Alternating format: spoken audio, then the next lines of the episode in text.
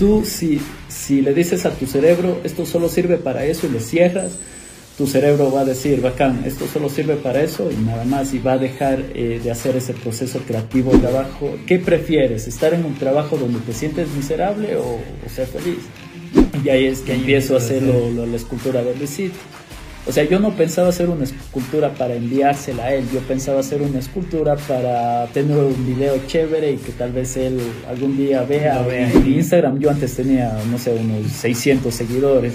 En tres días eh, llegué a 72 mil seguidores. No, sí. Entonces él me dice, Yeri, ¿te puedo comprar la escultura? Le digo, men, yo te regalo la escultura, pero hasta que un día de la nada un mensaje a mi celular de trin y veo un mensaje de Luisito. Y veo un video, y veo un video, dice, hola carnal, mira, ya llegó, ya llegó, aquí está. Y ahí sí me Y ya la escultura en la casa de Luisito. No, y dice, bacán, para, voy a subir fotos y, y esas cosas, me dice. Pongo en la computadora y sale quién es el verdadero Luisito que ni no, qué, y yo era me e, exactamente era me. Y comienzo a gritar digo bien que dice él es Vieri. Y te pone el link yo estaba no pero dos tres hoy nos acompaña tengo el placer de decir una persona que admiro mucho con su trabajo porque nos ha dejado un nombre a los ecuatorianos de lo alto y mucho más a los cuencanos por que admiro mucho su arte. Tengo el placer y tengo la dicha de haberlo conocido hace años, antes de que eso de aquí despegue, creo que él no me conocía, pero tengo el placer de haber compartido colegio, barrio, ciudad y un poquito más de acá lo vamos a conocer en el Que Pilas. Esto es el Que Pilas de Vieris Art. Yo soy Gabriel Peñafiel y nos vemos. ¿Qué tal amigo? ¿Cómo estás? Bienvenido. Oye, chéverazo, ñaño. Eh, gracias por invitarme. y que goce, porque, o sea, tú ya me conocías desde el barrio, vivíamos en el mismo barrio, eh, íbamos al mismo colegio, solo dos años de separación, pero tú te acuerdas de mí, yo no. Y, o sea, me siento full mal así de y vivíamos ahí y tú no te acuerdas así. Full loco Claro, compartimos eh, amigos en común. Compartimos del bus. íbamos en el mismo bus. Literal. Es como para que, que Cuenca es tan chiquito, loco. Qué goce. Pero bueno, ya te había dicho esto otras cámaras, loco, vuelvo y repito en cámara. De que, que gana, me, me, me, alegra mucho ver que tu arte, loco, te haya llevado a pegar, que te hayas conocido, que te, la gente valore lo que has hecho. Porque, como te decía, lo que yo había escuchado de vos y tus cosas desde el cole. Aquí la gente que no sepa, hacías no sé cómo serían, regalos, ¿qué, qué era? Claro, manualidades, pero eras un genio en eso. Lo que pasa que en el colegio yo hacía eh, tarjetitas de amor para, para, que compren y que les den a las novias. Hacía retratos para mis amigos que les, ven, eh, que les vendía para que le den a las novias. Entonces, con un buen amigo mío eh, que se llama Brian, que también es amigo de... Brian Sanamea, y también incluso es, diseñador claro, él es diseñador de interiores. Entonces, yo hacía las tarjetitas y él vendía. Esas tarjetas tenían un mecanismo especial que se abría por una parte y salían cosas. ¿Y eso vos mismo te inventaste? O... Sí, era un diseño. El mecanismo yo me inventé todito. No, que loco. Era... O sea, ni siquiera es como que fuiste a YouTube como había igual que en tiempos. Claro, y o sea, Cala, que era un mecanismo tan simple que, que, o sea, yo también me dije, ¿por qué no hay ese mecanismo? Es, es de hacer un papel, le doblas y ya estaba, pero es loco. Y aparte eh, hice un mecanismo, adentro otro mecanismo que se abrían como que con puertas y cosas así. Sí, sí, sí, eh, Ahora yo no tengo esa tarjeta, sino te, te dejara ver para que le hagas los videos y, cosas así, pero, claro, hacía, hacía manualidades y más el target era para que mis amigos o los que querían comprar les regalen eso para las novias, también hacía retratos. Y era chévere porque cobraba así un dólar, creo, el retrato para... Sí, oye, te iba a decir, me acuerdo que por poco cobrabas full barato para lo que era tu trabajo qué bestia loco. Claro. Siempre te gustó eso del arte.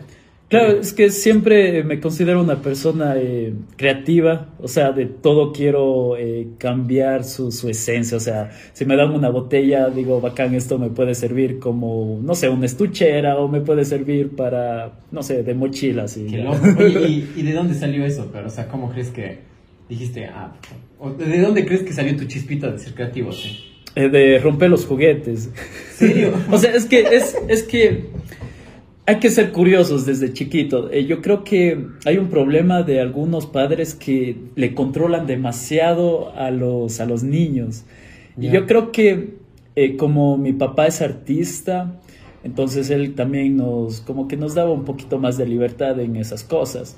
Y yo cuando tenía juguetes o alguna cosa me gustaba experimentar, que les abría, a ver cómo funcionaba. Entonces, cuando tú haces eso, tu cerebro comienza a procesar full.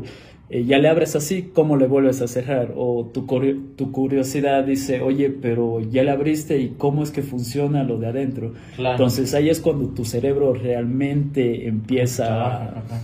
Claro, eh, que, que, o sea, para un niño está súper bien. Oye, qué loco, o sea, llevas esto literalmente en la sangre casi, lo decía el artista. Sí, verás, eh, el papá de mi abuelito, o sea, mi bisabuelo eh, Isaac Flores, eh, le llamaban el maestro Isaac Flores, era un escultor de renombre, o sea, nivel súper, súper alto. Él hizo esculturas para muchas iglesias en todo el Ecuador.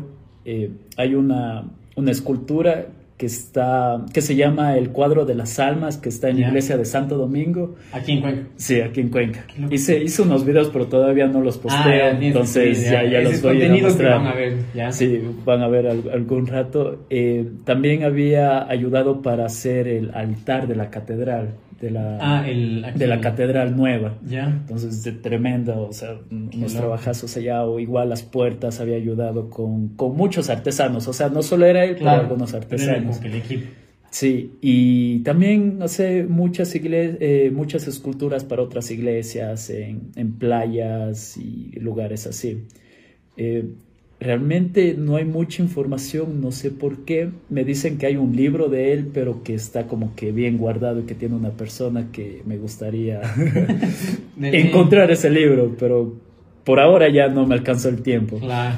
Sí, entonces lo que pasa que él le enseñó a mi abuelito, mi abuelito le enseñó también a, a mi papá, entonces eh, mis tíos y, primos. ¿En qué, en qué hace? ¿También tallado o no? Sí, él talla, pero más se le da la pintura. Él hace mucho lo que es paisajes con óleo. Eh, ahora eh, se encuentra haciendo como que más abstractos y cosas así. En el Puente Roto se sabían reunir antes de la pandemia para con otros artistas y vendían ahí.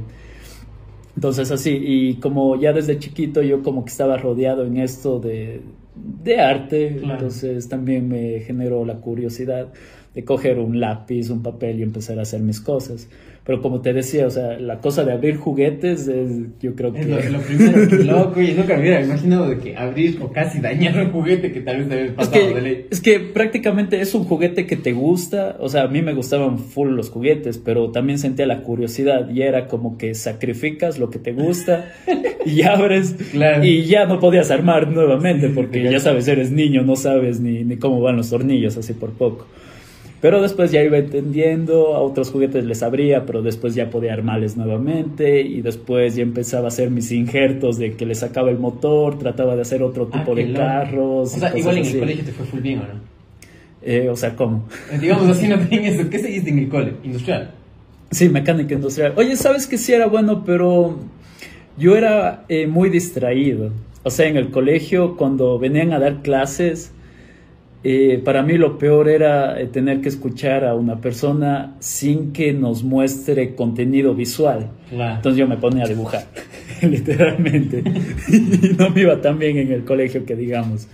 O sea, no era que yo era burro, sino que era distraído. o sea, es eso de las diferentes eh, inteligencias que saben decir, ¿no? Claro, yo creo que el, modo de el sistema educativo no era para mí, así, entonces fallé.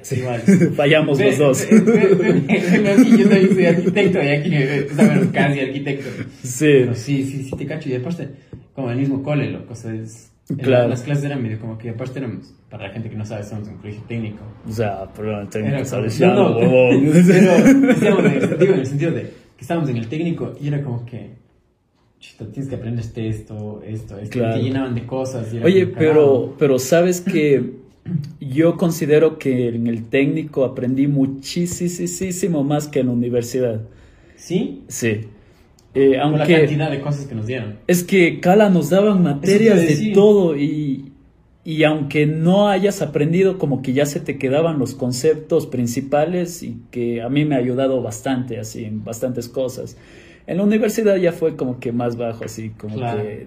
Más- O sea, yo pienso, yo seguí diseño gráfico, yo pienso que hubiese sido mejor haber estudiado en YouTube tres meses para aprender diseño gráfico. Yeah. Pero el tiempo que pasé en el colegio eh, aprendí full, incluso siendo bien distraído. Y digamos que si yo no hubiese distra- eh, sido distraído y que el, el modelo educativo hubiese sido mejor, yo creo que hubiésemos salido toditos nosotros de ese colegio ya a un nivelazo Claro. así, full Oye, alto. oye, decir, ¿y qué onda? Pero si calas que el cole es técnico, como decimos, ¿qué te dicen? O sea, no te hizo perder las ganas del arte. Es, yo creo que eso me ayudó más, porque verás, El no tener tanto arte ahí presente. Es que prácticamente cuando tú quieres hacer algo que se vea bien necesitas full técnica y el Claro. técnico te enseñaba Ah, técnicas. Bueno, eso sí es la plena, ¿no? Nunca lo había Entonces, visto así. hay, verás, hay muchos artistas que dicen, no, que vos debes de poner el sentimiento, que botas un poco de pintura y esas cosas así. Está bien, eh, conceptos de los manes, pero ya cuando quieres hacer, por ejemplo, un cuerpo humano, o sea, necesitas tener eh, bases matemáticas, técnicas, de todo, Claro. porque...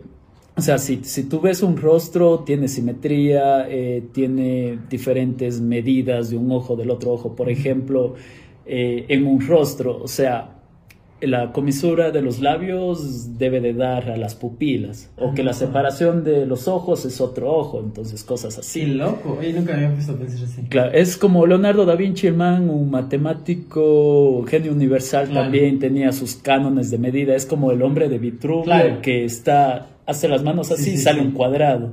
Y luego de ahí también sale un redondo y que sí, la mitad, sí. entonces full matemáticas, eh, bueno, del hombre de Vitruvio era hecho por un arquitecto, Claro. un matemático también full, pero, pero yo creo que las matemáticas influencian todo, o sea, y también el arte.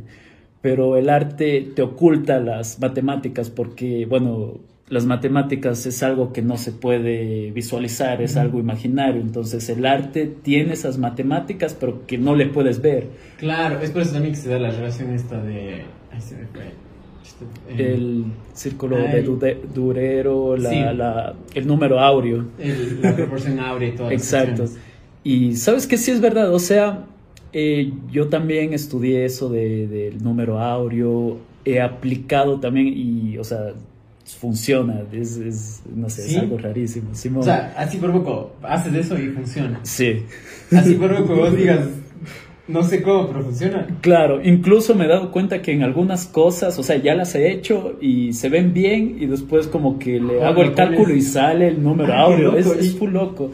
Incluso hay otros que se llaman, se me fue el nombre, eh, eh, vectorales, no es vectorales, eh, bueno, Ya. se me fue el nombre, pero son secuencias que se van al infinito. O sea, por ejemplo, si haces una línea así y otra así, entonces se Ya. repite la misma, una línea así y otra así, y se puede ir al infinito. Eh, fra- fractales. Fractales, ya, fractales. fractales. Entonces, entender también los fractales, vos puedes ver en la naturaleza, o sea, un árbol, crece la rama y otra acá. Y se Ya. repite esa, pero más pequeño, en otra rama. Y se repite lo- la, la misma secuencia, pero en otra rama. Claro. Y se va repitiendo. Entonces, muchas personas no entienden eso y hacen un arbolito, solo una línea y cosas así. Y se ve raro. Y la gente no entiende por qué se ve rara. Pero ya cuando entiendes esto de fractales, ya te das cuenta y dices, oye, bacán, hubo una línea aquí y acá y se repite. Y cuando haces eso, ves y se ve bien el árbol. Ah, O sea, son cosas así que la, plena, la matemática está ahí. En todo lado.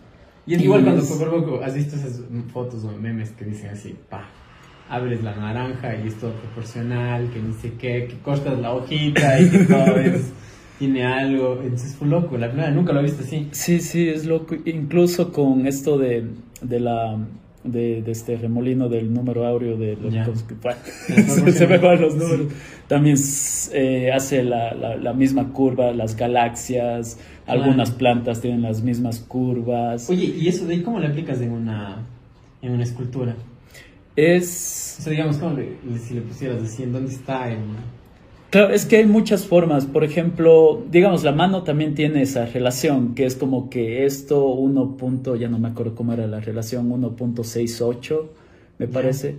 Entonces esto era 1.68 más grande, 1.68 más ah. grande que la otra. Entonces por eso una mano se ve bonita porque tiene esa relación. Y ya cuando no es, ya, es como Claro, digamos que alguien tiene el dedo más largo, entonces vos notas y ya se te hace como que un poquito de ruido, entonces... Ah, qué loco. Sí, sí, entonces eh, no es solo que, que pongas el, el remolino ahí, también son como que la, la relación de números la relación de números puede ser muchas cosas, como te digo, que se duplique un poco acá. Incluso en chistes me he dado cuenta que como que empiezas con un chiste poquito, sí, luego un poquito más y rematas con uno ya bueno. Sí, pues es que Pero si vas ya al cuarto es como, que, Una, una, regla de tres, es lo que le Sí, sí, ok. Es como que vas, dices dos cosas y la tercera, ¡pum! Es como que el puñete al público claro. que digan, esto que hago de risa. Y si tienes una cuarta es como que Sí, en el aire. sí, sí.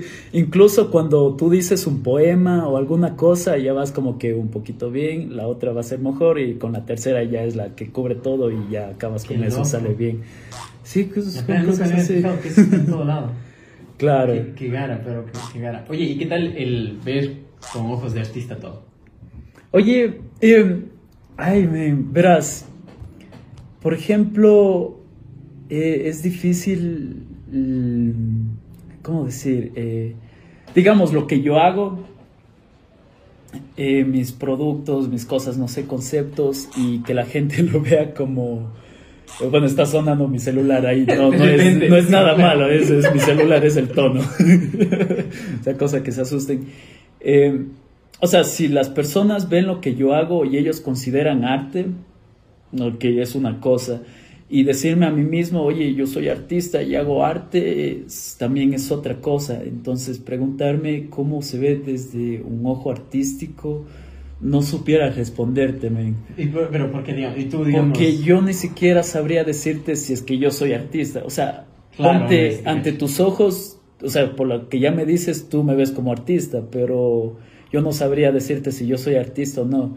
Yo solo, o sea, me considero a mí mismo que soy una persona creativa que hace cosas eh, que me gustan, así que me gusta experimentar, como te dije, desde chiquito soy curioso, tal vez hacer esto, poner este material, romperle, ponerle, entonces, no sé si eso se pueda llamar arte, eh, y es que el tema también de decir arte o alguna cosa es tan complicado y amplio que no sé, pero digamos que yo teniendo el ojo de artista, o sea, yo veo...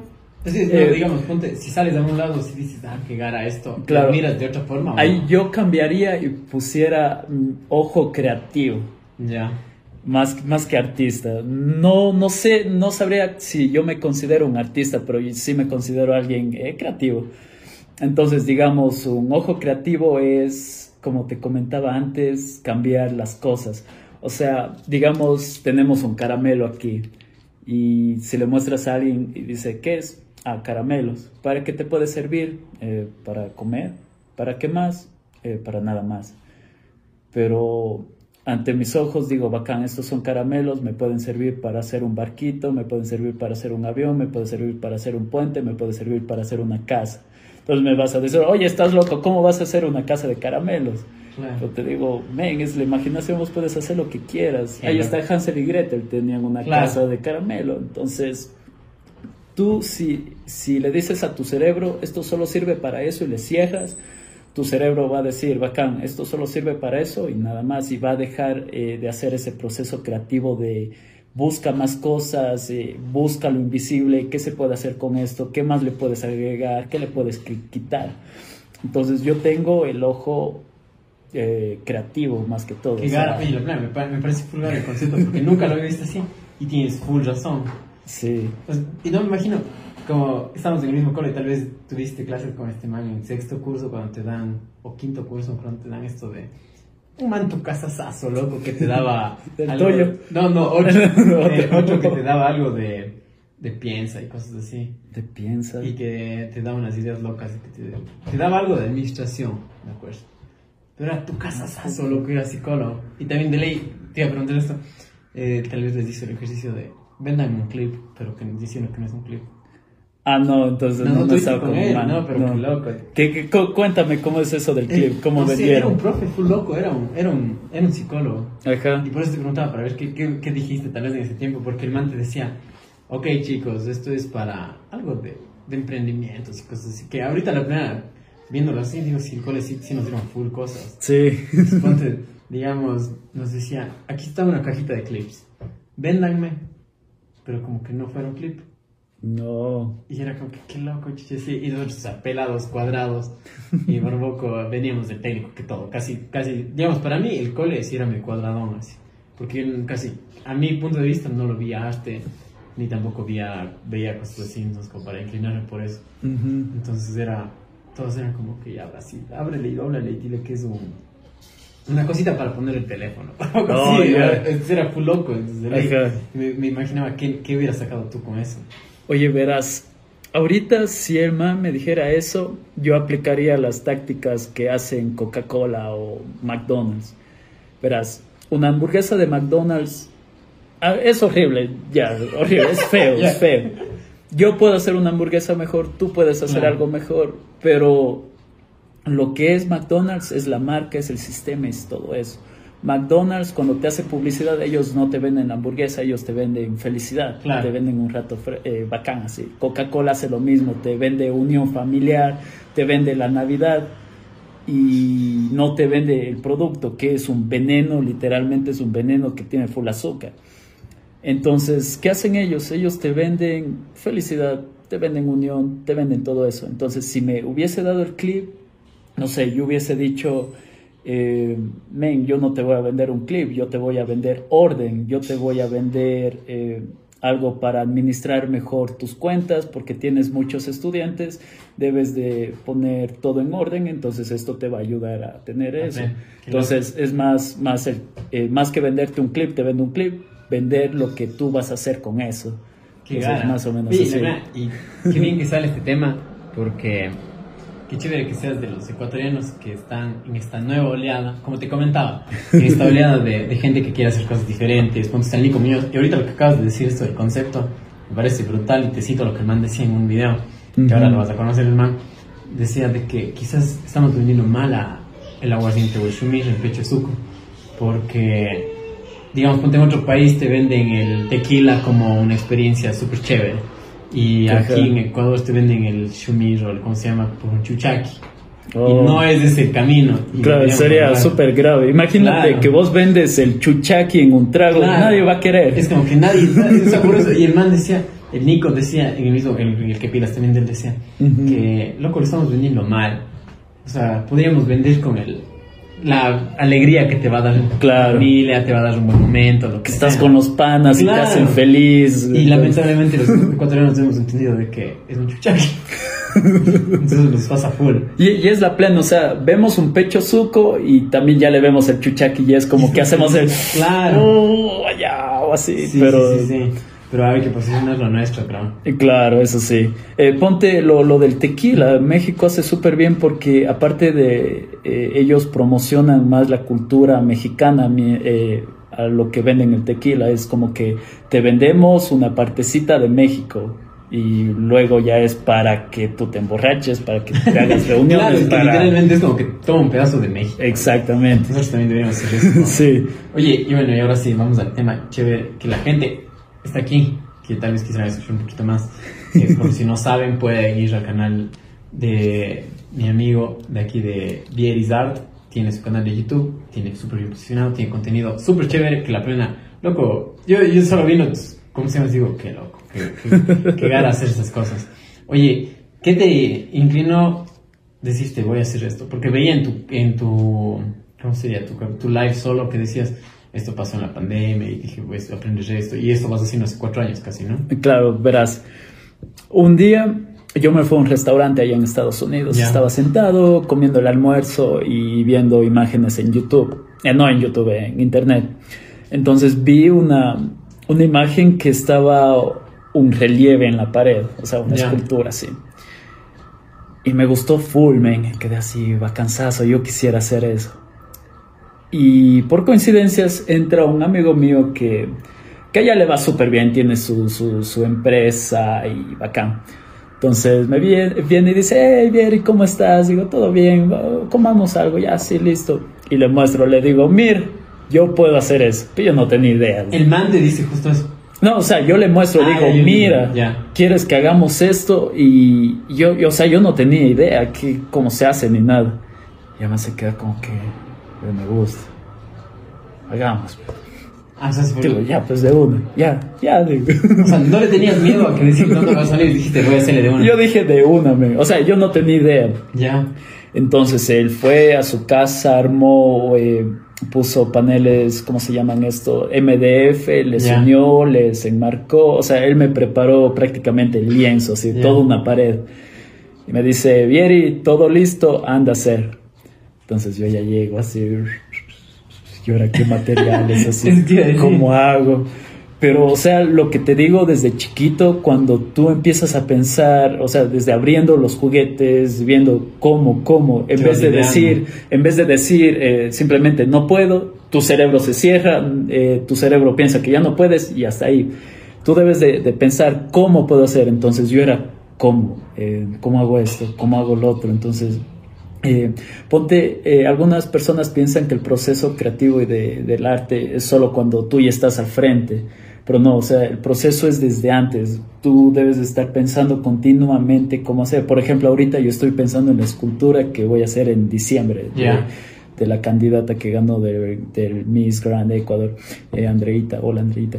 Eh, entonces, eh, por ejemplo, digamos, yo te estoy hablando ahorita, pero, o sea, en mi cabeza todavía sigue, Claro. yo estoy mecanizando esa cosa.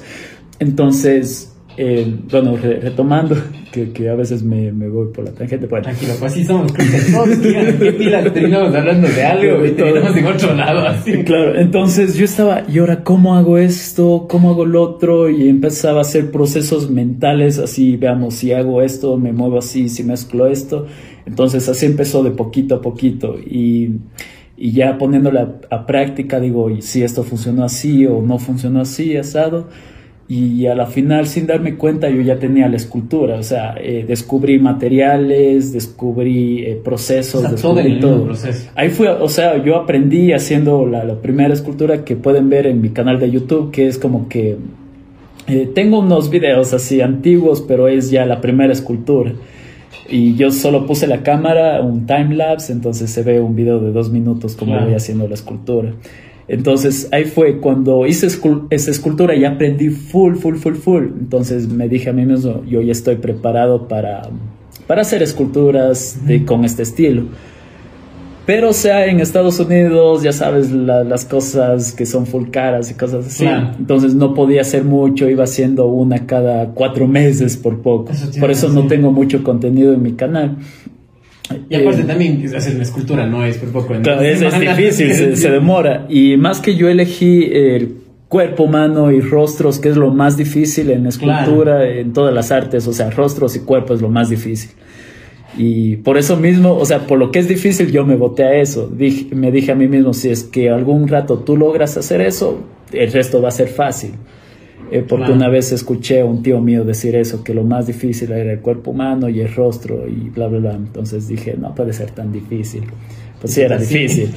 Oye, pero... ¿y cuánto- ¿y cuánto tiempo te tocó? Ya, digamos, dibujabas full bien y todo. Y, y ahora pasar a decir esculpir. Claro, o sea, yo dibujaba a un nivel así, ah, sobresalía con mis compañeros del jardín o de la Claro. escuela, eh, sobresalía, eh, pero es full práctica, o sea, yo de chiquito veía la tele y mientras veía yo dibujaba los Pokémon, eh, dibujaba el Pedro Picapiedra, cosas Claro. así. Entonces era full práctica. Y también de chiquito eh, era goce porque yo hacía dibujos y quería vender. Ya. Y yo no sabía todavía sobre los números, o sea, no me enseñaban. Ya. Era todavía chiquito y yo ponía 0.011011 según mi, eh, según mi pensamiento, mientras más ceros, más costaba. Pero los demás eran a la derecha. claro, yo no tenía idea, era chiquito. Claro, y yo salía con eso, ponía en la puerta de mi casa para vender. Eso yo no me acuerdo, a mí me contaban. Oye, pero, y- y- o sea, no, Carlos.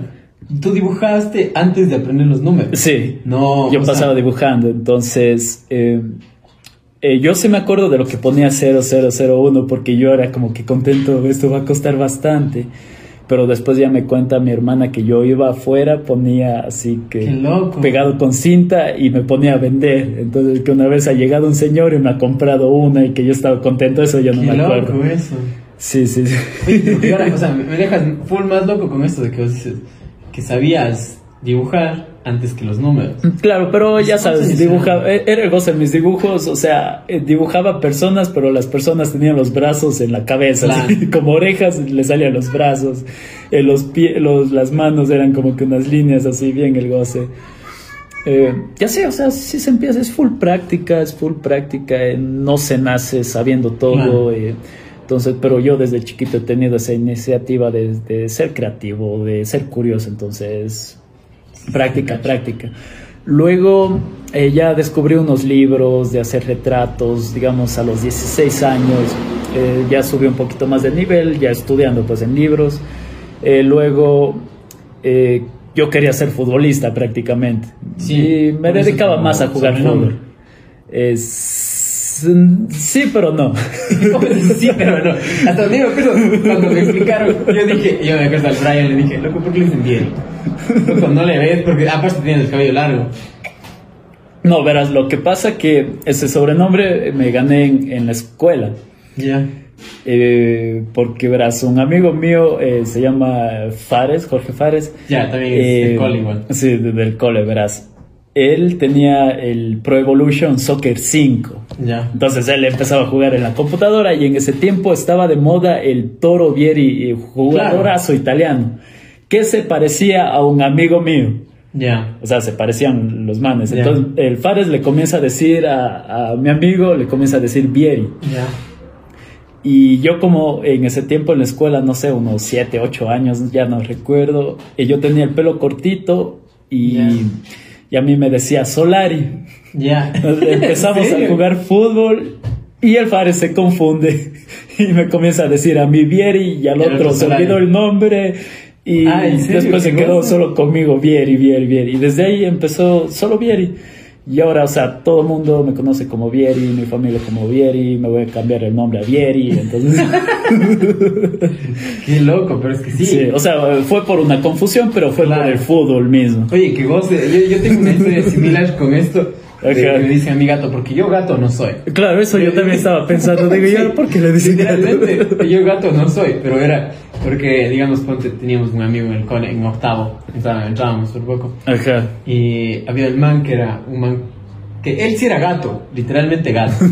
pero al man, también él sí le conoce, del su colmo así. Sí, él, sí, sí, El man entramos en octavo y el man loco llegó y con un genio de shit, dijo, loco, a mí me dicen suco y punto. Y el man sí es gato. Entonces, loco, como yo también era suquito. Ajá. Y a mí no me iba a decir suco porque el man dijo, yo en trekking me dice suco. jugando fútbol teníamos un compañero que Manuel tenía la biloporina y el man decía, suco, suco. Y ya, no sé, se confundió entre los dos y provocó yo que de gato y ah. pues, yo quedé de gato también. Entonces, o sea, casi la misma historia fue. Casi la misma historia, entonces yo quedé de gato porque también decían todos, yo pregunto, ¿por qué me dicen gato, cabrón? Y los manes, ¿Por qué así te dice el man? Porque arañas. no, porque así te dice el man que tiene labio leporino. ¿Y cómo vas a contradecirle que te está diciendo? digo, bueno, digo, o sea, todo bien. digo, todo bien, pero ya, pues así fue mi historia de cómo quedé. Ah, claro, lo caso, porque, o sea, te veo, digo yo, ahora, ¿por qué gatos? Sí, sí, full gente. Ahora lo estoy aclarando aquí en el que pilas. De que por qué me dicen gato, pero que goce eso de ahí. Claro. Oye, qué bacán. Oye, bueno, verás eh, ¿qué te estaba diciendo de lo de, tu, de tus esculturas? ¿Qué, ¿Qué tal es el hecho de decir, de dibujar, allá coger y esculpir, porque es diferente todo? O si hiciera una, una ayudaza saber dibujar. Verás, la cosa, eh, ¿te acuerdas que en el colegio nos enseñaban dibujo técnico y siempre nos mostraban que tienes que hacer diferentes tipos de vistas, la frontal, la lateral, todo va a ser la, la vista, eh, la perspectiva isométrica, caballera, que eso me, yo me hice un paseo en el colegio, era súper bueno, pero eso es lo que más me ha ayudado. O sea, el, la parte técnica industrial que nos enseñaban en el colegio, solo por eso yo sé hacer esculturas. Ah, o si no, no, si no hubiese sido malo. Claro. Porque eh, cuando aprendíamos eso, yo ya visualizaba en mi cabeza, o sea, bacán, tengo este dibujo, le ponemos profundidad, entonces es como Ah. una computadora, vos ya le puedes renderizar, Sí, pero sí, era claro. por el colegio porque nos enseñaron todas esas Claro. pautas. Entonces, la escultura prácticamente es lo mismo, porque, o sea, tú empiezas, digamos, Es con un boceto. plano y le empiezas a dar esta- Claro, y o sea, ya se llega a un ni- nivel que le puedes hacer un- casi mental, pero en vez de ponerle detalles, digamos que yo estoy pensando en un cubito, digamos que, que el pie, para mí sería, eh, las piernas serían eh, dos salchichas, eh, o sea, que están en mi cabeza, dos salchichas, bacán, y les, les puedo mover ahí en mi cabeza, entonces más o menos así, porque ya teníamos esas bases de dibujo técnico y tanta cosa. Y tú ya te puedes imaginar así cómo es el, el- la vista eh, superior de la escultura. Entonces vos ya ves la cabeza, ves Claro. que solo se ven los hombros, hay un- unas cosas que están ocultas. Entonces yo creo que por eso, o sea, por, por la educación que nos, nos dieron, eh, sé hacer eso. Loco, oye, nunca me he fijado en eso, pero sí, tienes toda la razón. Porque cala que yo creo que más difícil es hacer las, las cosas técnicas, por ejemplo, la carcasa de una cámara de fotos, o sea, tiene curvas que claro. y tiene que ser perfecto, si no te sale un producto de mala calidad. Y yo le veo a eso más, o sea, es como que te esfuerza mentalmente al máximo y como que es como que un, sí, cómo han de haber hecho los ingenieros, Claro. o qué equipo usaron, cuántas personas. Eh, por ejemplo, lo que me pasa cuando veo alguna obra así que de estas artes eh, conceptuales contemporáneas que, que te ponen un pedazo de cualquier cosa ahí Claro, y hacen un te llegan y arte. ponen el dinero ahí con cinta. Claro, Con cinta. con cinta. Entonces yo vengo y digo, o sea, cualquiera puede hacer eso, bacán que hayan hecho, pero aquí no hay algo así que, que diga Un esfuerzo. que bestia ese esfuerzo mental para hacer eso y que lo hayan logrado. Entonces, eh, por eso a mí me gusta eso de, de las esculturas, porque para poder hacer eso necesitas un procesamiento mental así full, full, Y full. también full. aparte la mano. Exacto. Porque digamos, La precisión. porque puedes tener un loco full ideas en la cabeza y dices, ya, aquí esto, así. Pero si tienes una mano mala y pas, te jalan. Claro, pero eso también es paciencia porque, o sea, yo mi mano es súper buena, o sea, tiene un buen pulso, yo, eh, yo creo que mi mano es más rápida que, que mi cerebro, así, por poco. Eh, pero siempre se comete errores. Hace, digamos, dibujos o artes. He escuchado que dicen eso de que a veces la mano ya es más rápida que... De lo que tú De procesas. lo que tú procesas. Sí, pero eso es full práctico. O sea, con la izquierda yo tengo que procesar tanto y estar así enfocado. Yo así, ah, haz lo que yo digo, pero la mano derecha ya es más suelta. Oye, ¿y también dibujas con la izquierda? Sí, No, qué loco. pero o sea, es más difícil. Claro, pero- Oh, y eso también hacíamos con, con, con el Brian, Ya. que, que una vez yo hice un dibujo con, con mi mano izquierda y entonces él hizo unas apuestas que quién ganaba, que quién me ganaba a dibujar y... ¿Y vos con la izquierda? No. Claro, entonces él, él iba a apostar así, se ganaba su, su plata. Qué goce, pero. Qué goce eso de ahí. Claro.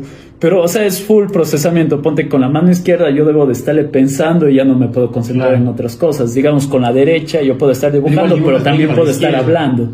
Sí, pero ya es súper Claro. lento y cosas así.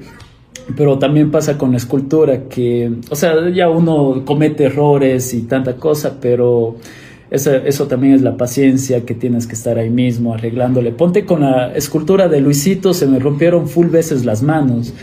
Incluso sí, los videos literal que justo haciendo algo y ¡pah! se te sale y dices, ya, nada. ese día fue horrible, amigo. ya- ¿Por qué? O sea, ya se me había roto full veces la mano Ya. y y verás, yo tenía mi trípode con la cámara filmando y no sé qué pasó, tal vez un viento movió una cosa que hizo caer un papel que movió todo un efecto mariposa. Ya, Y, tal cual película. Y no sé, pero del trípode se cae la cámara, o sea, No. el trípode se cae y se cae la mano, No y se destruye ¿en la mano. Entonces yo ya estaba hecho loco, ya se me habían roto algunas veces porque, o sea, una vez quería mover la escultura Y pa, eh, la mano.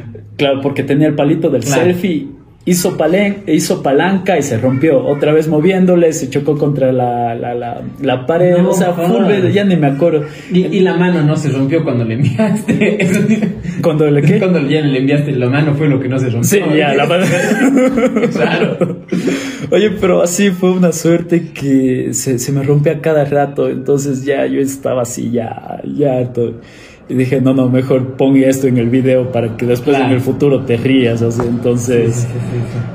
Eh, creo, creo que se me había roto la mano, pero yo creo que me enojé y rompí todo el brazo. No O sea, sé, yo, yo solo vi que justo haces así. porque era todo el brazo. el brazo así. Sí, yo rompí la mano, pero creo que de las iras de un puñete y rompí todo el brazo. Algo así pasó. Entonces después me dije así, oye, relájate y mejor haz un video de esto. Por eso salgo así en una parte que... Como que- así, ya, sí, sí, sí, te cacho. Ya para Oye, relajarme así y, un poco. ¿Y cómo, cómo crees que es bueno manejar estas cosas de chicas? Porque te puedo. No, no soy artista ni tampoco hago tanto algunas cosas de dibujar o unas cosas así. ¿Hasta cuándo crees que la obra ya está lista? Porque yo creo que, ponte, yo te digo desde mi punto de vista, desde la comedia, que es algo diferente. Cuando escribo un guion de comedia, siempre digo, "Ch, algo le falta, algo le falta. ¿no? No. O sea, también me imagino que debe pasarte algo así a vos también, ¿no es cierto? Claro, pero, o sea, yo creo que depende de los objetivos. O sea, si, si tu objetivo es solo hacer un boceto, haces Y cualquier cosa y ya puede estar obra, lista. sí, una obra que tú dices estás haciendo. Claro, por ejemplo, la de Luisito, o sea, ya estaba lista cuando todo se veía bien, o sea, ya estaba todo pintado. eh, Cuando tú dijiste, ¿y cuándo, eso te decir, ¿cuándo crees tú dices, yo digo, sí está bien? Claro, es ya que, no, verás, ya no te exiges más tú mismo. O sea, es que sí se puede exigir, pero eh, también es parte de tu proceso. Por ejemplo, del, del- de la de Luisito ya estaba pintado y estaba terminado. Y o sea, yo veía full errores con, con la colita de la paloma, la cabeza de la paloma, que el- aquí de Luisito, que los ojos.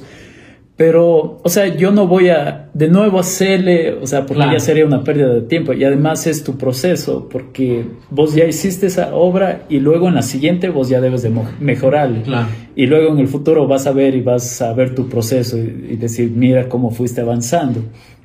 Porque si tú tratas de hacer a la perfección a la primera, te vas a, a coger toda una vida eh, arreglándole, haciéndole de nuevo, arreglándole, y a la final ya no va a tener esa esencia de lo que eras tú en ese tiempo. Entonces la escultura de Luisito tiene mi esencia en ese tiempo, mi talento o Claro. todo el conocimiento que yo tenía. Pero de eso ahora sí, yo ya tengo más, entonces voy a poder hacer mejor. Es como que, digamos, tú también puedes ver ese rato y decir, hasta los errores míos te van a hacer recordar algo que viviste ese rato. Claro. Qué loco, sí, sí.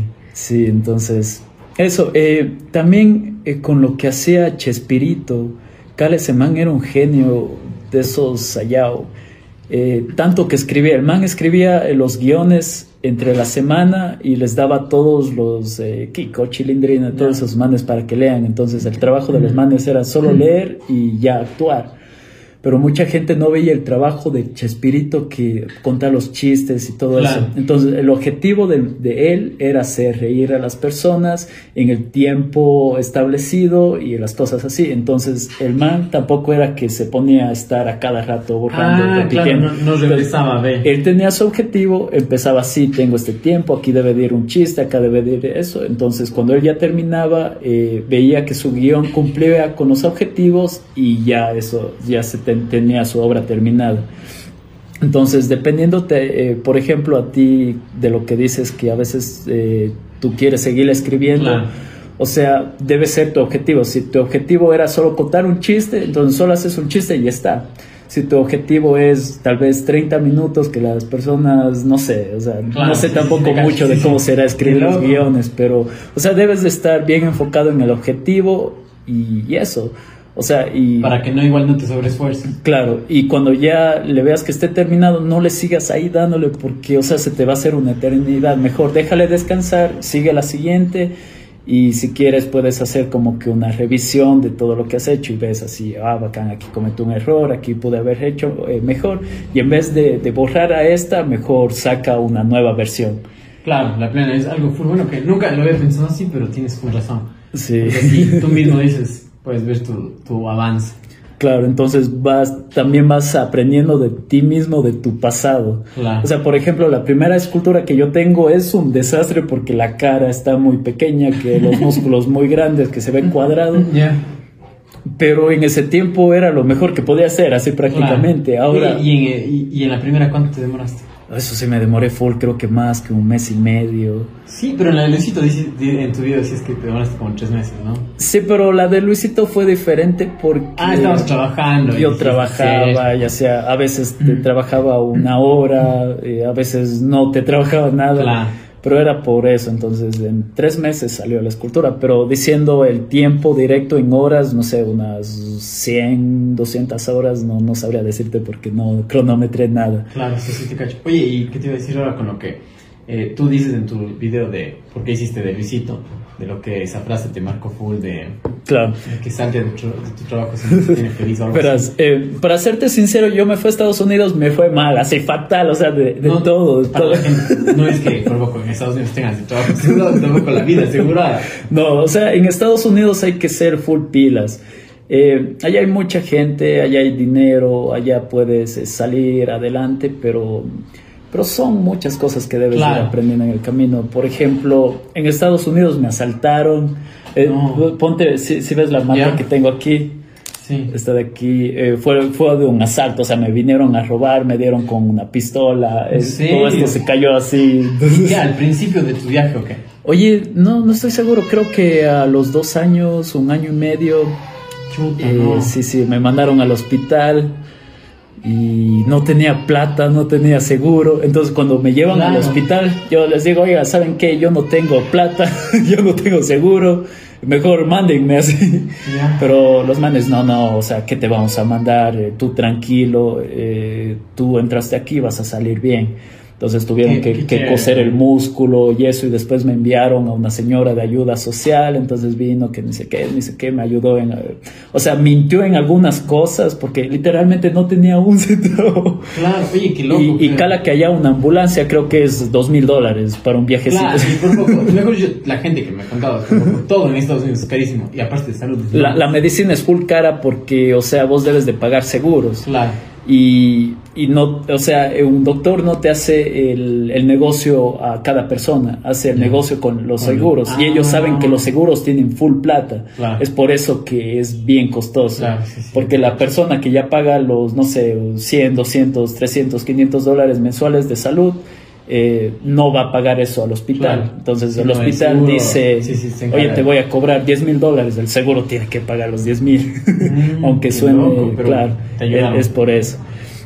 Claro, entonces me cosieron el músculo, la piel, eh, estuve ahí un día.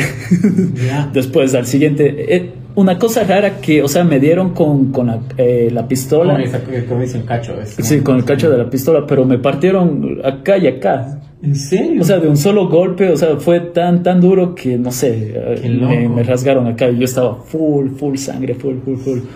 Sí, incluso hasta la nariz tenía aquí eh, huellas. Sí, sí. Qué loco. Cosa que los policías vienen y me dicen, ¿estabas peleando? Digo, no, solo vinieron de locos y me golpearon para ¿Y robar. qué te robaron? Eh, eh, me hicieron una trampa los manes, yo, yo no sabía, es Bridgeport. Eh, si alguien sabe de Bridgeport, odio Bridgeport. ¿Qué es eso?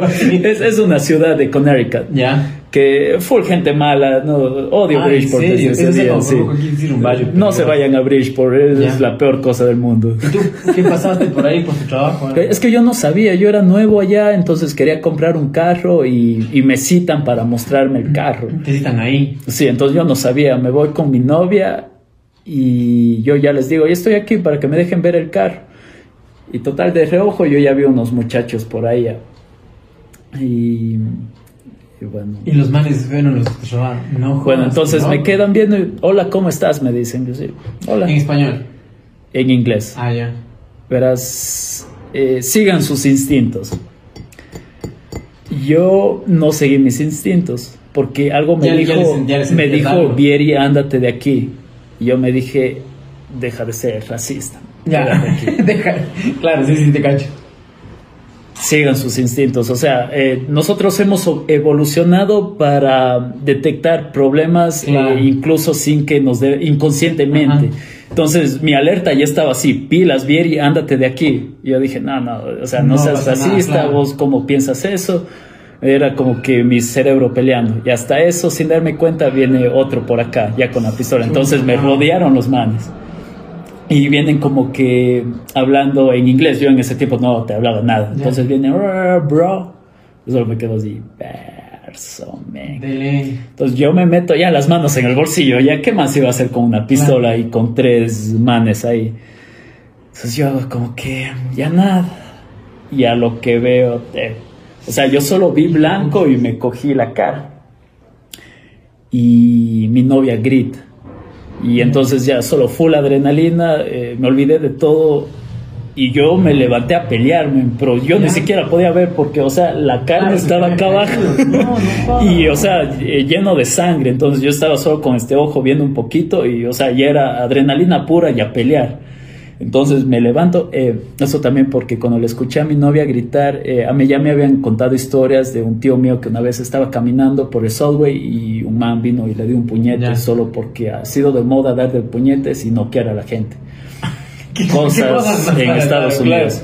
Eh, otra tía mía me había contado que estaba con mi primita y viene un man, le ha golpeado a ella. Ya y total, mi prima comienza a gritar y le lanza la leche así. Y que por suerte perros por ahí comienzan a, ladrar y, y, el man se, se, va en una furgoneta sin placas. Entonces llega la policía y dicen, tal vez él quería secuestrarte.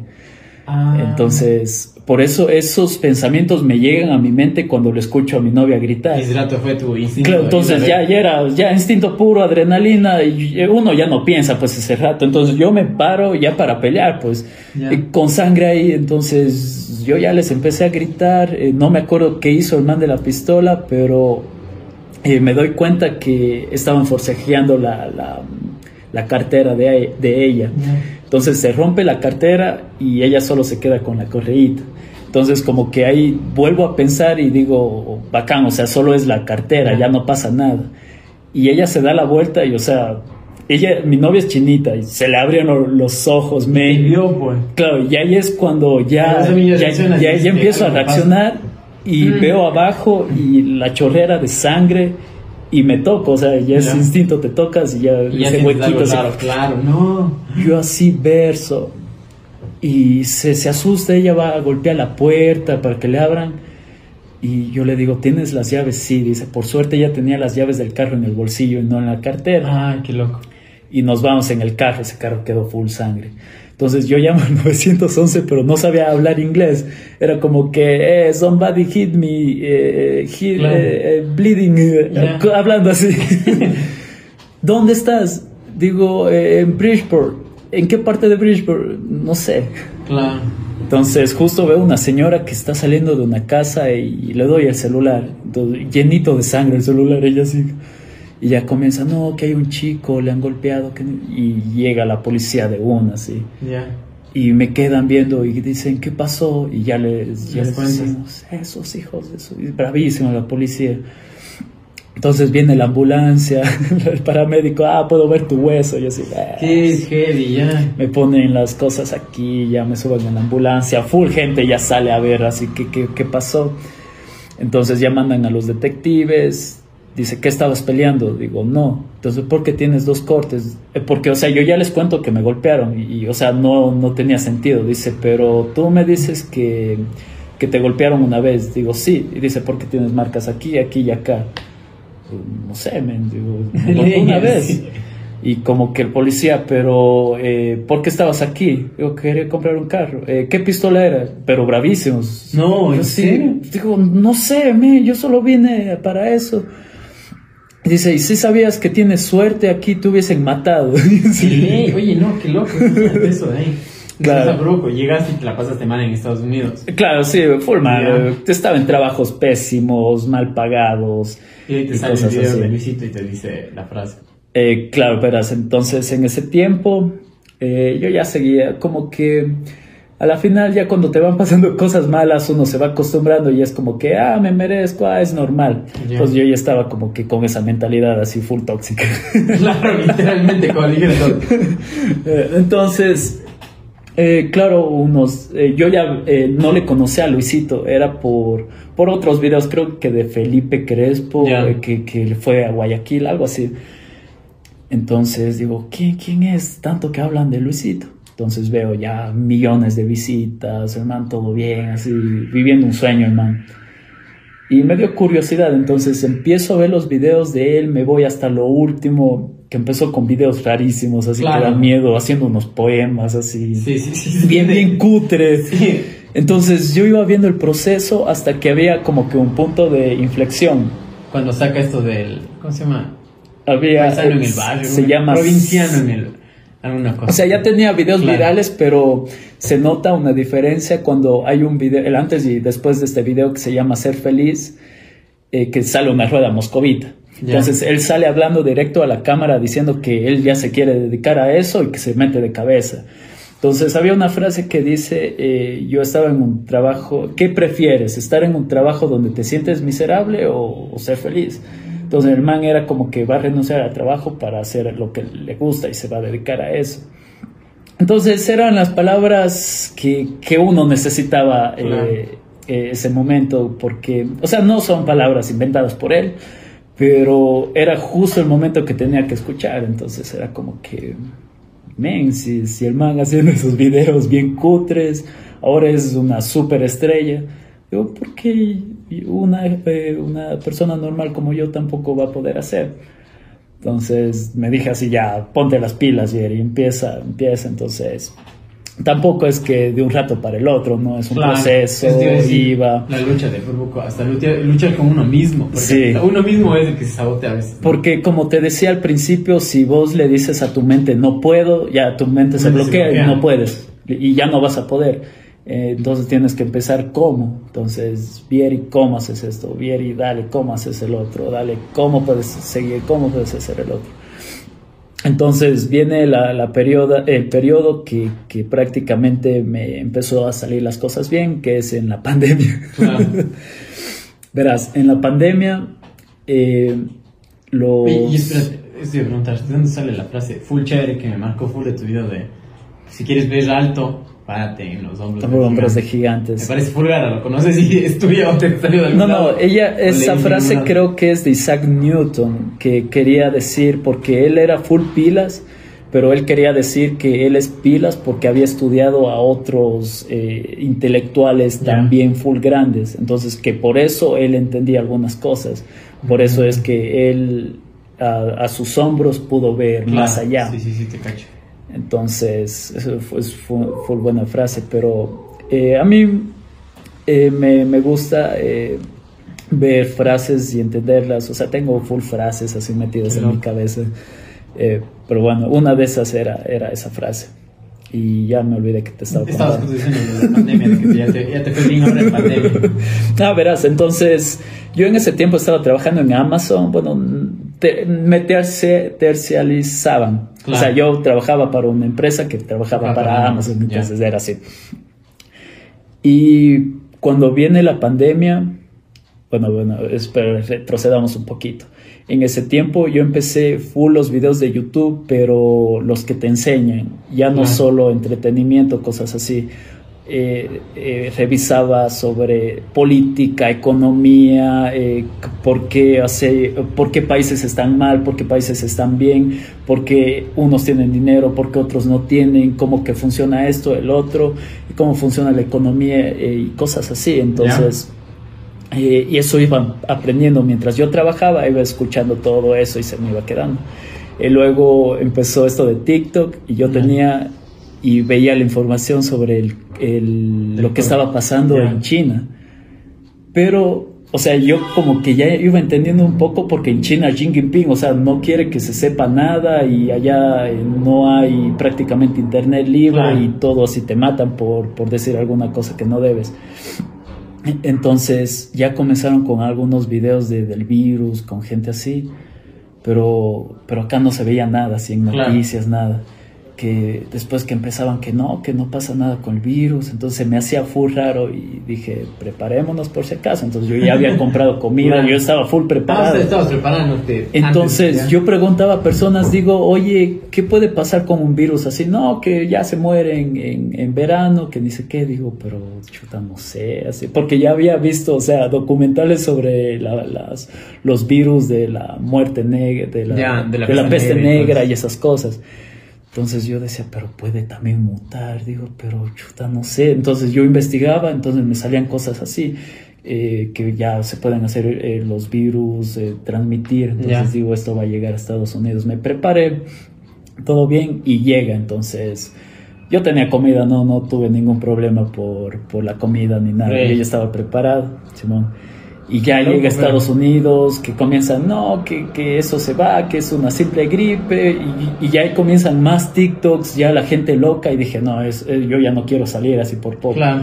Y el otro, no, que es una gripe, no pasa nada. Y ya, comencé, ya comenzó todo Claro. eh, y todo se puso mal.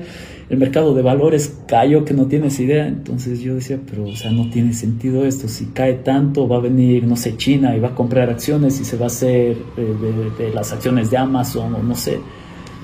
Y yo estaba endeudadazo en ese tiempo.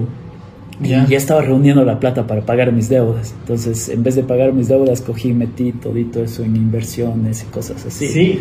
Pero era porque yo ya estaba estudiando, o sea, viendo Claro. de economía, porque no sabía nada, yo era un burro en todo eso. Entonces comenzó el mercado a subir y Ah, ya bueno. Bitcoin. Y o sea, es por eso que, o sea, empecé a salir. Y como ya el virus estaba ahí, en el trabajo nos aumentan el sueldo y nos dan, por ejemplo, nos daban, ¿qué? Unos 300 paquetes para entregar en un día, nos redujeron a, ¿qué? 50 Y les daban más. pero nos pagaban todo el día. Claro. Y como no había gente, entonces nosotros cogíamos esos carros y volábamos, me. De ley, ¿no? Y acabábamos un trabajo de 10 horas en 2, 3 horas. Y yo tenía, o sea, full tiempo libre. Y ahí es que Y empiezo a hacer. lo- lo- la escultura de Luisito. O sea, yo no pensaba hacer una escultura para enviársela a él, yo pensaba hacer una escultura para tener un video chévere y que tal vez él algún día vea, y, y postee así, Claro. miren este video. Pero a la final le gustó la escultura, entonces Claro. le envié Oye, y que me salió sí, mucho mejor. porque él mismo, él mismo, para la gente que no ha visto, puedes ir a ver el canal de Diego, está la escultura, y en el canal de Luisito está el video sobre la escultura que le Diego. Pero, ¿de dónde sacaste las medidas? Porque el man dijo, el brother ha de haber buscado en algún lado las medidas, porque man dice, si bien no los vemos así, pues porque tiene una cosa, pero creo que si nos paramos al piso, estamos ahí. Claro, ¿Dónde es, sacaste la, eso, la- la escultura es del porte de él, pero es eh, fue, fue el ojo, o sea, pero yo veía las imágenes de él, entonces, no sé, o sea, yo dije, él tiene mi misma talla, entonces dice de mi porte. O sea, Luisito tiene mi misma altura. Sí, ah, no jodas. La escultura es basada en mi porte.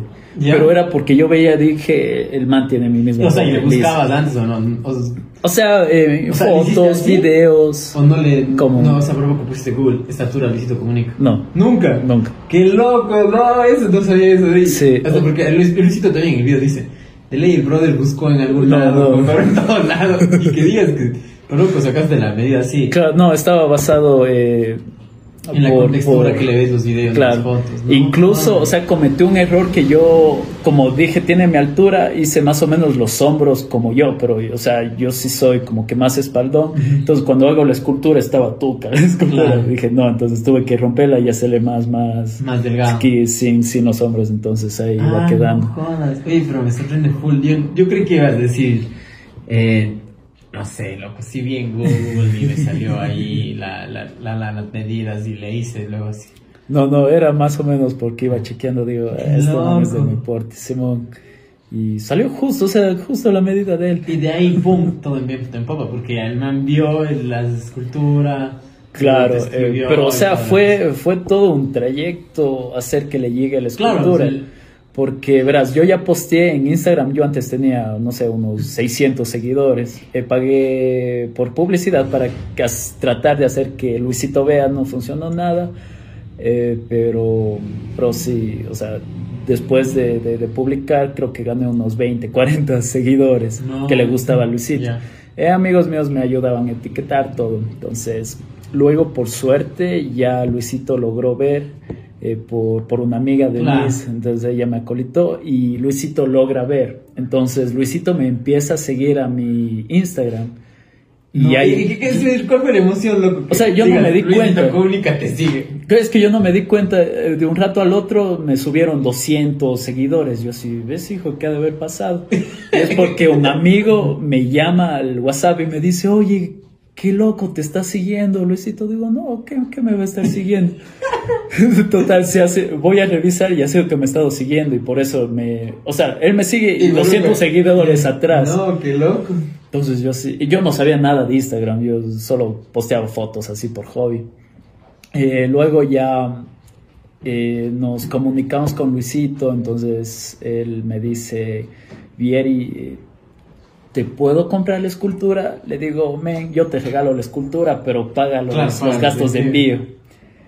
Ya de una, brother, que ni sé qué, perro, que dice que ya sabes que no eh, Sí, un audio de Oye, sí, sí tengo un qué audio. Loco, en serio, pero qué, qué chévere, o sea, y qué lindo. O sea, no me imagino. ¿Qué, ¿Cuál fue tu, tu emoción? No, pues yo estaba emocionadísimo, nervioso. O sea, de lo que me estaba siguiendo era como que, o sea, no es que yo no entendía esto ah, de Instagram. era como que un bacán ah, me sigue, pero yo no sabía que, que cuando alguien te sigue así era ya otra cosa. claro. Entonces, bacanzazo, pero yo estaba nervioso de, de, lo que él me escribía así y esas cosas. Digo, bacán, le, le gustó. Entonces, Estoy hablando con Luisito Comunica. Claro, imagínate, tremendo. Claro, qué loco.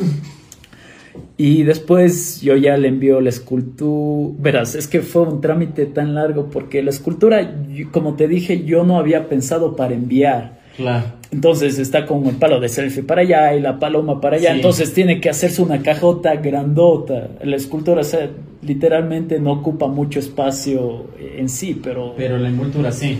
Pero la envoltura, por lo que no lo había pensado bien.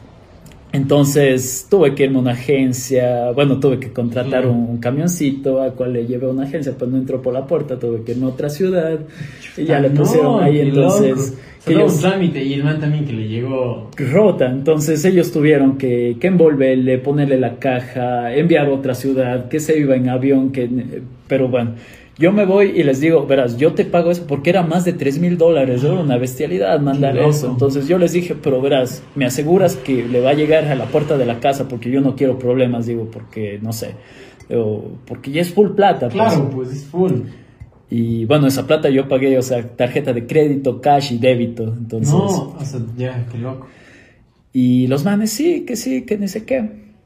Eh, ya pasó un mes así, entonces ya me dicen, ya llega el viernes, y yo, Luisito, va a llegar el viernes, oh, qué emoción, bacán, que se retrasó para el próximo viernes, se retrasó para el próximo, se retrasó, yo llamaba, digo, ¿qué pasó? No, que ni sé qué, ¿qué pasó? No, es que ni sé qué, ¿qué pasó?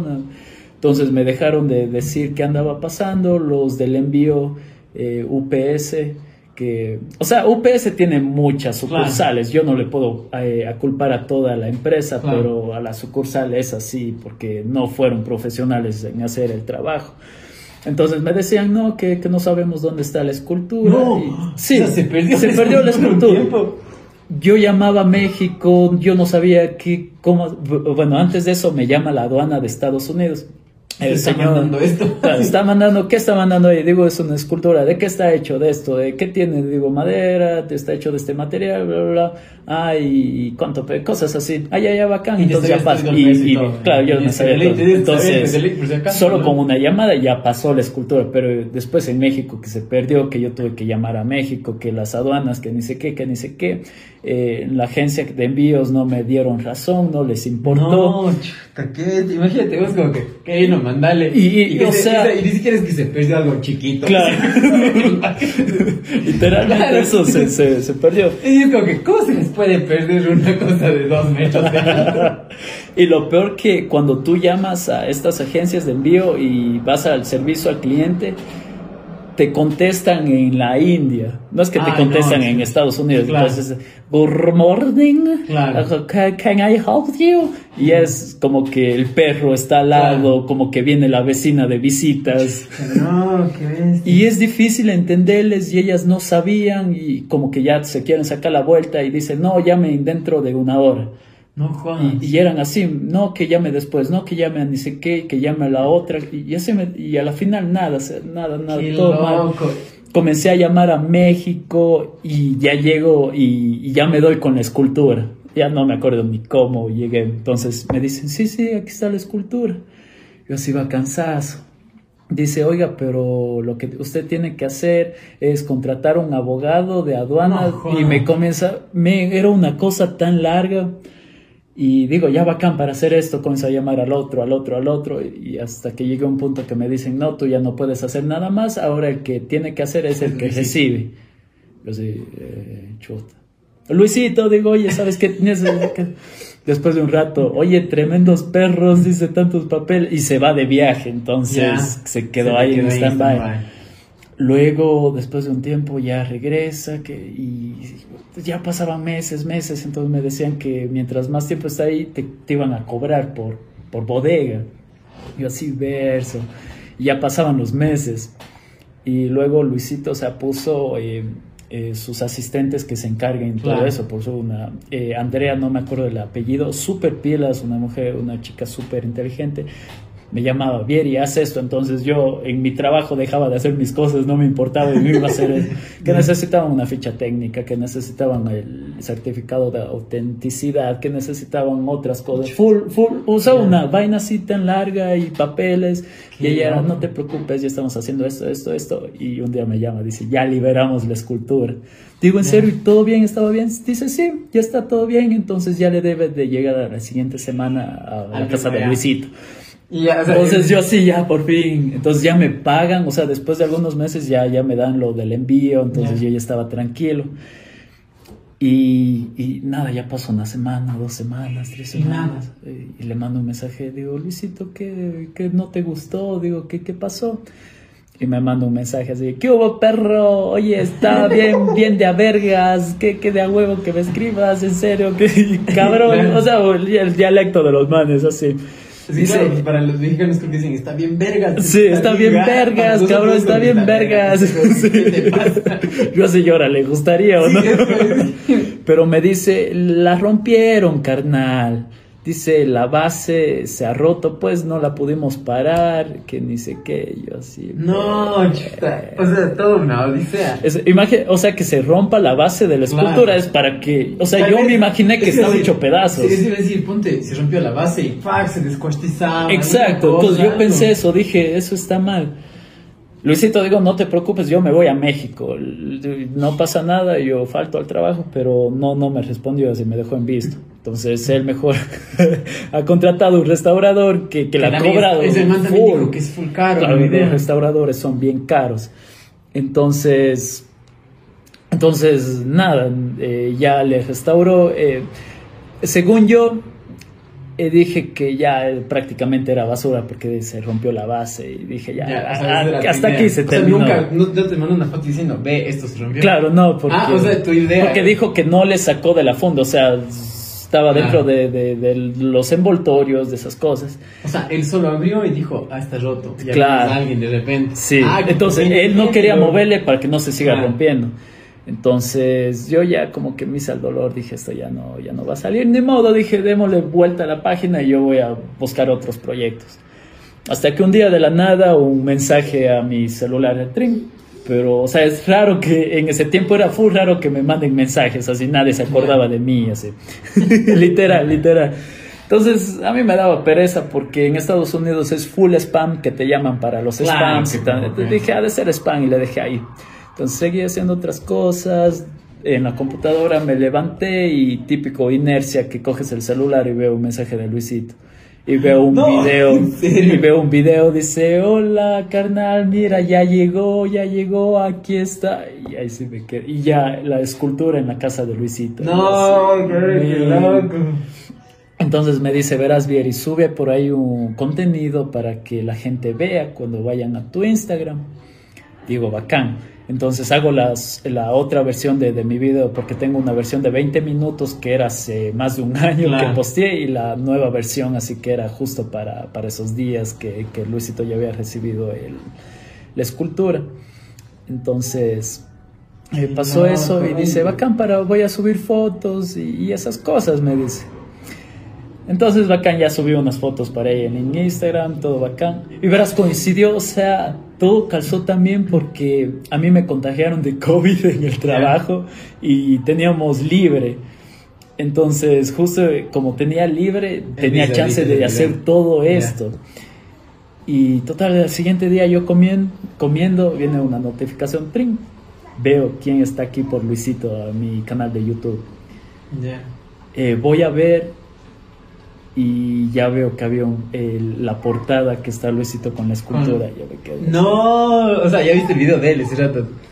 Pongo en la computadora y sale quién es el verdadero Luisito que ni sé No, qué y yo era men e- exactamente era men y comienzo a gritar digo bien dime nombre dime nombre hijo de dime nombre hasta que dice él es Vieri Y te pone el link. ¡ah! No, yo estaba gritando como un gol de la selección ¿En así así bien hijo de bien Qué loco. Oye, no me imagino.